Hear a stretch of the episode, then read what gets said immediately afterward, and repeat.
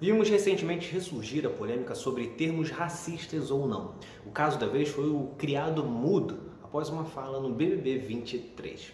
Isso já corria na internet há algum tempo. Segundo uma teoria, criado mudo seria um termo racista, pois se referia aos escravizados que tinham sua língua cortada ou eram proibidos de falar e tinham que ficar imóveis, parados ao lado da cama dos senhores. No entanto, não há nenhum relato e nem prova documental de que se referiam a um escravizado como criado mudo. Aliás, os dicionários da língua portuguesa do século XIX sequer se referiam aos escravizados como criados. Na verdade, a primeira vez que criado mudo foi exposto como um termo racista foi em 2019, quando uma campanha publicitária da Etna, que vende móveis, abordou que era um termo racista e que deveriam trocar de nome.